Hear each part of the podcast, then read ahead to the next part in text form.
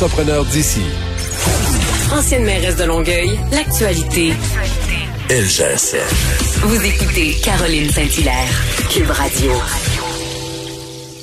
Si je vous euh, fais la nomenclature de sa biographie, euh, l'émission va être terminée. Un, un, CV tout à fait impressionnant, mais quand même, je dois mentionner, elle a été députée du Parti libéral dans Marguerite Bourgeois en 98, réélue en 2003, en 2007 et en 2008, présidente du Conseil du Trésor, ministre responsable de l'administration gouvernementale dans le cabinet Charret. Elle a été ministre des Finances aussi. Elle siège sur plusieurs conseils d'administration et on va la retrouver. Monique Jérôme Forget, bonjour. Bonjour, Madame Saint-Hilaire. Comment allez-vous? Ben, je vais très bien. Très contente de vous parler. J'avais très, très hâte. Vous étiez dans, dans, dans, les top 5 de ma liste avec qui je, de, de, personnes avec qui je voulais parler. On s'est croisés souvent parce que, bien bon, sûr, bien on, sûr. on a frayé dans des, dans des mauvais endroits. mais, mais on voulait prendre de vos nouvelles tout d'abord. Comment ça va? Moi, je vais très bien. Je vais très, très bien. Euh, je vais très bien. Oui, bon, attendez, excellent. je vais. Vous, vous êtes dérangé par quelqu'un. Ben, c'est ça. J'ai beaucoup de journalistes qui m'appellent. Ben oui, j'imagine que vous êtes sollicité parce que euh, ce matin, vous avez publié une lettre euh, sur euh, sur Oui. la gouvernance au musée parce que bon, on a appris euh, que le musée des Beaux-Arts de Montréal avait, on va se le dire, tassé carrément pour euh, ne pas dire de façon cavalière. En fait, c'est ce que vous dites. Euh, on a licencié Nathalie Bondil. Donc, vous avez fait une lettre ouverte ce matin euh, sur la façon qu'on a traité Nathalie Bondil et on, on voulait vous entendre aussi là-dessus. Là. Bon, d'accord. On pourra parler. Voulez-vous parler de ça d'abord? Oui, allez-y, allez-y. Parlons de gouvernance, Moi, parlons de Nathalie. Vous savez, d'abord, soyons bien clairs, je suis pas une amie de Nathalie Bondil. Je la connais, je la respecte. Comme je préside un musée, c'est clair qu'on se, on se croisait souvent. Mais c'est une femme pour qui j'ai la plus grande admiration parce que d'abord, elle a amené le musée des beaux-arts à un niveau tel qu'aujourd'hui, il est perçu comme un grand musée dans le monde. D'accord? Alors, c'est, c'est elle, ça. Ça, c'est Nathalie Bondil qui a fait ça. Euh, elle était au musée pendant 20 ans. Euh, et là, depuis, euh, de façon cavalière, on l'a remerciée. Et de façon détournée, le conseil d'administration s'est donné des droits, des pouvoirs d'embaucher des gens qui devaient relever d'elle, qui devaient relever d'elle, et avec les, lesquels elle n'était pas d'accord. Pas non pas parce que Mme Desmarais n'était pas qualifiée, mais c'était pas une femme qui avait suffisamment d'expérience, estimait non seulement Nathalie Bondil, mais le comité de direction, donc les gestionnaires de la boîte du Musée des Beaux-Arts, et M. Lachenelière, lui, a fait fi de ça, et euh, il a amené le conseil d'administration en leur ne do donnant pas euh, l'accès au rapport qui avait été fait euh, à l'effet qu'il y avait des problèmes toxiques, comme il dit, à l'intérieur du musée. Moi, je mets en doute tout ça. C'est clair qu'il y avait une personne qui est très problématique, mais c'est elle qu'il fallait peut-être remercier et non Nathalie Mondil. Mmh. Deuxièmement, euh, donc, et le président, M. Lachenelière, s'est permis nombre de fois euh, de. Là, je vais devoir dire que je décline, là. Euh, euh, Monsieur Lachenelière s'est permis de se nommer, lui, directeur du musée. Imaginez, le président du conseil d'administration. C'est clair que il aurait dû en prendre un des directeurs pour de façon intérimaire. Alors moi, je pense que c'était une petite game là qui s'est jouée de façon non professionnelle, absolument non, non professionnelle. Et euh, je suis outrée de ça, de voir qu'une de nos grandes institutions à Montréal, le Musée des Beaux-Arts, euh, est traitée de cette façon-là et de traiter une femme, je dis bien une femme, de cette façon-là. Mmh, Parce que et... moi, j'estime que si ça avait été un homme, on aurait trouvé un terrain d'entente. Mais non, on lui a proposé un terrain d'entente où on lui enlevait presque tous ses pouvoirs. C'était de la fumisterie du début à la fin. Et euh, vous faites bien de le rappeler parce que bon, euh, Nathalie Bondil, euh, c'est pas tout le monde qui la connaît, mais tout le monde qui connaît bien le, le monde du, du, des musées connaît son expertise. Elle est reconnue mondialement. Euh, est-ce que, est-ce que peut-être elle avait des problèmes euh, au niveau de la gestion, tout ça? Vous y faites allusion dans votre lettre. Euh, peut-être que oui, il y a des problèmes de gouvernance, mais vous rappelez mais aussi le problème de que... gouvernance, c'est pas ça. Le problème de gouvernance, c'est que le conseil d'administration a joué un rôle qui n'était pas le sien. Mm -hmm, mm -hmm. C'était pas le rôle du conseil d'administration. Vous savez, moi, je préside un conseil d'administration de musée. Vous ne pouvez pas, au niveau administratif, passer par-dessus la tête de la direction. Et en plus, le rapport est sorti en février et le 12 mars, tout le monde est à maison. Hein? Tout le monde est à maison confiné. Vous êtes un gestionnaire d'un organisme. Votre mandat, c'est de continuer à ce que les gens continuent à travailler de la maison. C'est pas tout le monde qui est équipé là, pour parler puis faire des zooms puis tout ça là. Alors, les gens ont pris deux mois. ça a pris du temps avant que les gens s'organisent là. Une boîte comme ça, quand vous avez des centaines d'employés, faut s'organiser. En tout cas, moi, je suis outré et je pense sincèrement que la personne qui devait démissionner, c'est pas Madame euh, bon, euh, Bondil, c'est le président du Conseil, Monsieur de la Chenalière. Est-ce que, vous pensez, est-ce que vous pensez que le gouvernement du Québec devrait intervenir? Absolument. Ah oui. Absolument. Parce que ce, qu'on nous dit, c'est que euh, ils n'ont pas vraiment de marge de manœuvre. C'est un organisme privé, mais le gouvernement paie la moitié de la facture du musée des Beaux-Arts. OK? Il paie la moitié de la facture. Alors, moi, je ne suis pas d'accord pour que le gouvernement intervienne normalement, mais il est clair là que la ministre de la Culture, euh, en tout cas, moi, je trouve, je sais pas si le gouvernement, mais la ministre de la Culture doit, euh, peut et doit faire quelque chose. Parce qu'on ne peut pas permettre un organisme comme ça, avec une gouvernance aussi défectueuse que ça. On ne peut pas. Parlant d'intervention du gouvernement du Québec, euh, j'ai eu une pensée euh, pour vous quand j'ai vu que bon, euh, vous l'avez vu aussi, le gouvernement du Québec avait annoncé que il allait faire un prêt au cirque, du Soleil de, de quoi 270 millions pour sauver le cirque. Et je me suis demandé, je me suis rappelé vos bonnes années. Hein, vous étiez rigoureuse dans la gestion des portefeuilles des Québécois. Est-ce que si c'était vous qui étiez au, au poste de ministre des Finances, vous auriez donné ce genre de, de, prêt-là au Cirque du Soleil avec tout ce qu'on entend au cours des derniers jours? C'est clair que tout, tout, ce qu'on entend autour des derniers jours, probablement que le gouvernement lui-même s'interroge. Quand il l'a fait, le gouvernement, il, il se voyait, dans le fond, une mission de sauver une institution québécoise. Soyons clairs, le Cirque du Soleil, là, c'est une image fantastique pour le Québec. Hein? C'est vraiment un homme, Guy La Liberté, qui a créé un joyau international. Alors, quand ils ont pris la décision, probablement que j'aurais fait la même chose. Sauver le Cirque du Soleil à cause de la notoriété, de l'importance de l'image du Québec via le Cirque du Soleil. J'aurais sûrement fait la même chose. Probablement qu'aujourd'hui, le gouvernement se pose des questions, voyant la, façon dont les choses déboulent. Vous savez, dans la vie, quand on est en politique, on réagit à, partir des événements. On peut pas lire le futur, mais c'est clair que, à mon avis, ils avaient, euh, ils avaient un sens du devoir de venir sauver ce, joyau mondial. Je pense que oui. Oui, probablement, j'aurais fait la même chose. Mais est-ce que c'était pas le rôle de la Caisse de dépôt plus que du gouvernement? C'est vrai que j'étais proche, c'est vrai que j'étais proche de mon argent. Et on aimait ça des fois aussi. Mais, mais, mais en fait, est-ce que c'est pas le rôle du, davantage de la Caisse de dépôt ou d'investissement Québec? Est-ce que c'est vraiment au gouvernement de faire ce genre d'intervention-là? Mais vous savez, euh, c'est clair que la Caisse de dépôt, d'ailleurs, la Caisse de dépôt est également très impliquée. Mm-hmm. Alors, c'est sa mission. Mais le gouvernement a, a, quand même des responsabilités euh, c'est pas seulement, il peut pas dire, ben moi je me lave les mains là, il y a un organisme qui risque de mourir, c'est un joyau, etc. Il peut pas être assis et ne rien faire. Alors moi, non, le gouvernement a, a, a également le pouvoir et le devoir de tout à coup d'intervenir, euh, tout comme il le fait dans le moment pour le Covid-19. Là.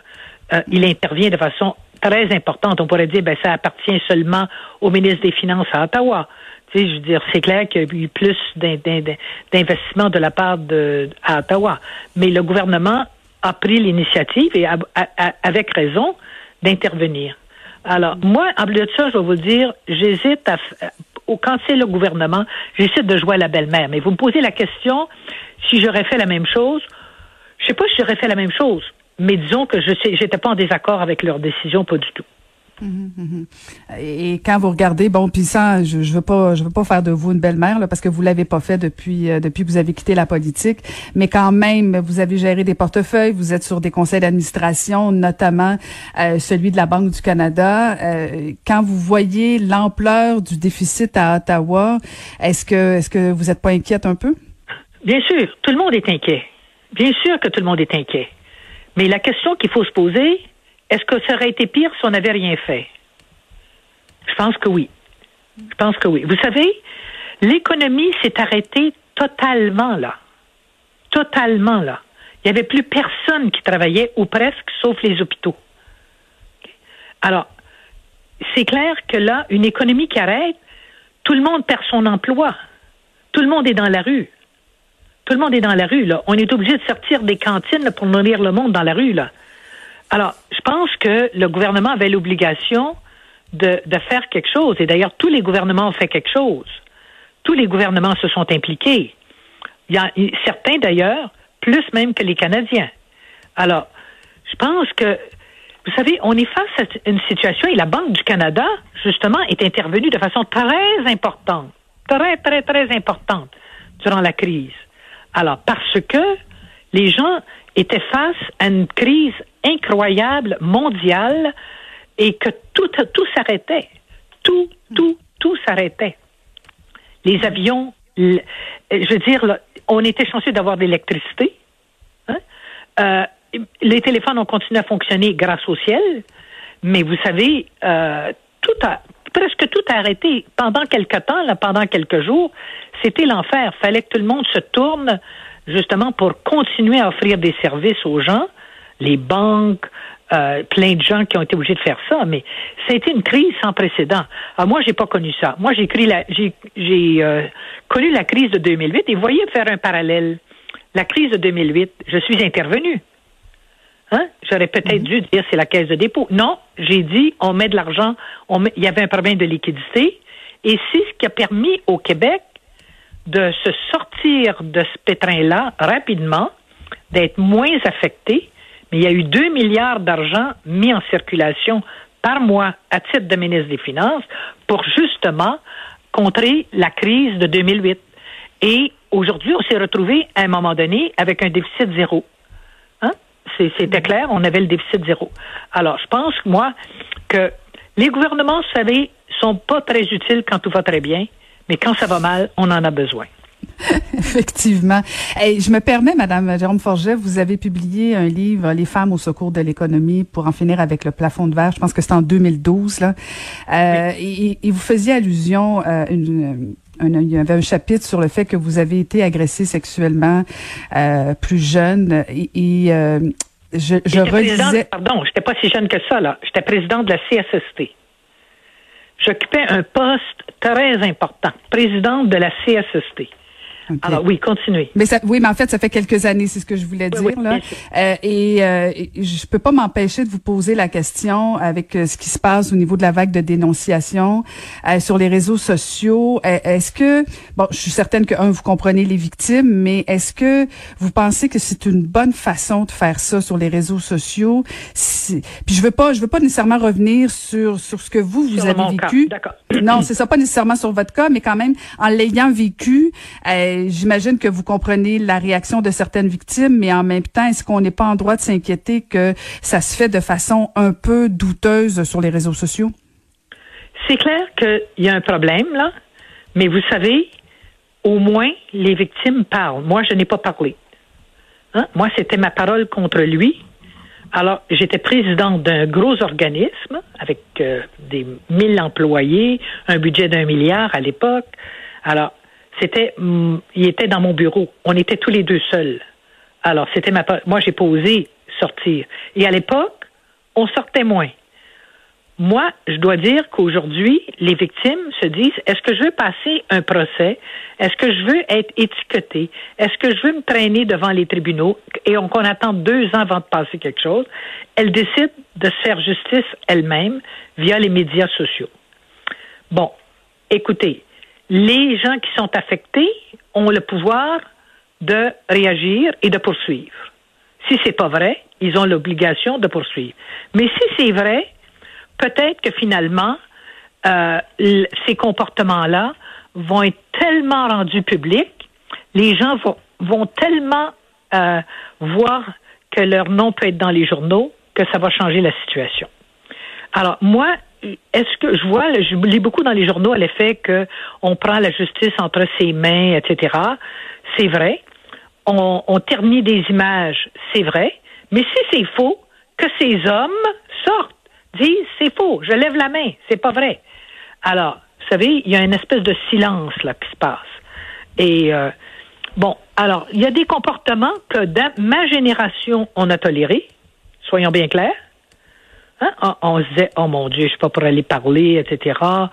Euh, moi, même après, il y a une journaliste, une grande journaliste, euh, euh, Katia Gagnon, qui a, qui, a, qui a voulu que je donne le nom de la personne parce que c'était une personne très connue. Et j'ai refusé par respect pour ses enfants. parce qu'il est mort. Alors, voyez, euh, ma génération, disons qu'on est plus scrupuleux à cet égard, mais euh, aujourd'hui, euh, les femmes disent non, c'est terminé, c'est terminé, c'est fini. Euh, parce qu'il y a des femmes qui ont perdu leur emploi à cause qu'elles ont dit non, là, soyons clairs. Alors voilà, voilà ma position. Alors, je suis ni pour ni contre. mais disons que je, vois que tout à coup les gens en ont, les femmes en ont assez d'aller devant des tribunaux, puis là d'attendre des mois et des mois pour condamner des comportements qui sont En fait, c'est ce que ça dit, c'est que notre système n'est pas capable de répondre aux, aux, aux victimes pour l'instant. C'est ça que ça ben, veut écoutez, dire. Écoutez, peut-être va falloir penser à un système plus rapide, mm -hmm. plus efficace pour répondre à ce type de grief. C'est clair que d'attendre des mois, écoutez, on est encore à, à, à, à voir, ça fait combien de temps euh, dans le, procès là, de cet Américain là qui avait, je sais pas là, oh mon Dieu, c'est parce que je vous parle que j'ai oublié son nom. Mais écoutez là, il vient d'être jugé là. Ça a pris des mois, même plus d'un an. Alors c'est clair là que les gens tout à coup se disent, hey, moi j'ai pas le temps de faire ça ou j'ai pas le goût, mais toi, mon, mon espèce là, tu vas payer pour. Et là, il paie pour parce que son nom est dans les journaux. Il perd des contrats, il perd des appuis. Et c'est ça le coût, là. Il y a un coût véritable. Alors, moi, disons que je suis pas contre. Mm -hmm. Et puis là, ça fait quoi? Ça fait dix ans que vous avez quitté la politique. Euh, Plus que ça, ça fait onze ans. Moi, vous ça savez, fait 11. Je suis toujours étonnée parce que moi, même moi, je me rappelle pas des anciens ministres il y a 11 ans. Puis là, les gens m'arrêtent encore sur la rue. Madame la ministre, faudrait que vous reveniez en politique. Madame la ministre, je, je suis toujours renversée que moi, les gens m'ont pas oublié. Je devais être très détestable. Disons que des, des, jours on vous détestait, puis des jours on vous comprenait un petit peu plus. J'étais, mais, mais les gens vous en parlent encore? une espèce d'être à part, là. Oui. Oui, oui, oui, tout à fait. Mais les gens vous en parlent encore. C'est bon signe, ça, non? Ah, encore, encore sur la rue. Si je prends le métro, les gens me, me les, les taxis me demandent mon autographe, là. Encore. Écoutez, ça fait 11 ans que j'ai quitté la politique. Ben, c'est toujours voix, un plaisir. Les gens me reconnaissent par ma voix. Oui, oui, oui, tout à fait, tout à fait. On peut fermer nos yeux et, euh, et se rappeler de bons souvenirs. C'est toujours un plaisir. Merci de nous avoir parlé ce matin. Ça m'a fait plaisir. Ça m'a fait Merci. plaisir. Au revoir. C'était Monique Jérôme Forgette.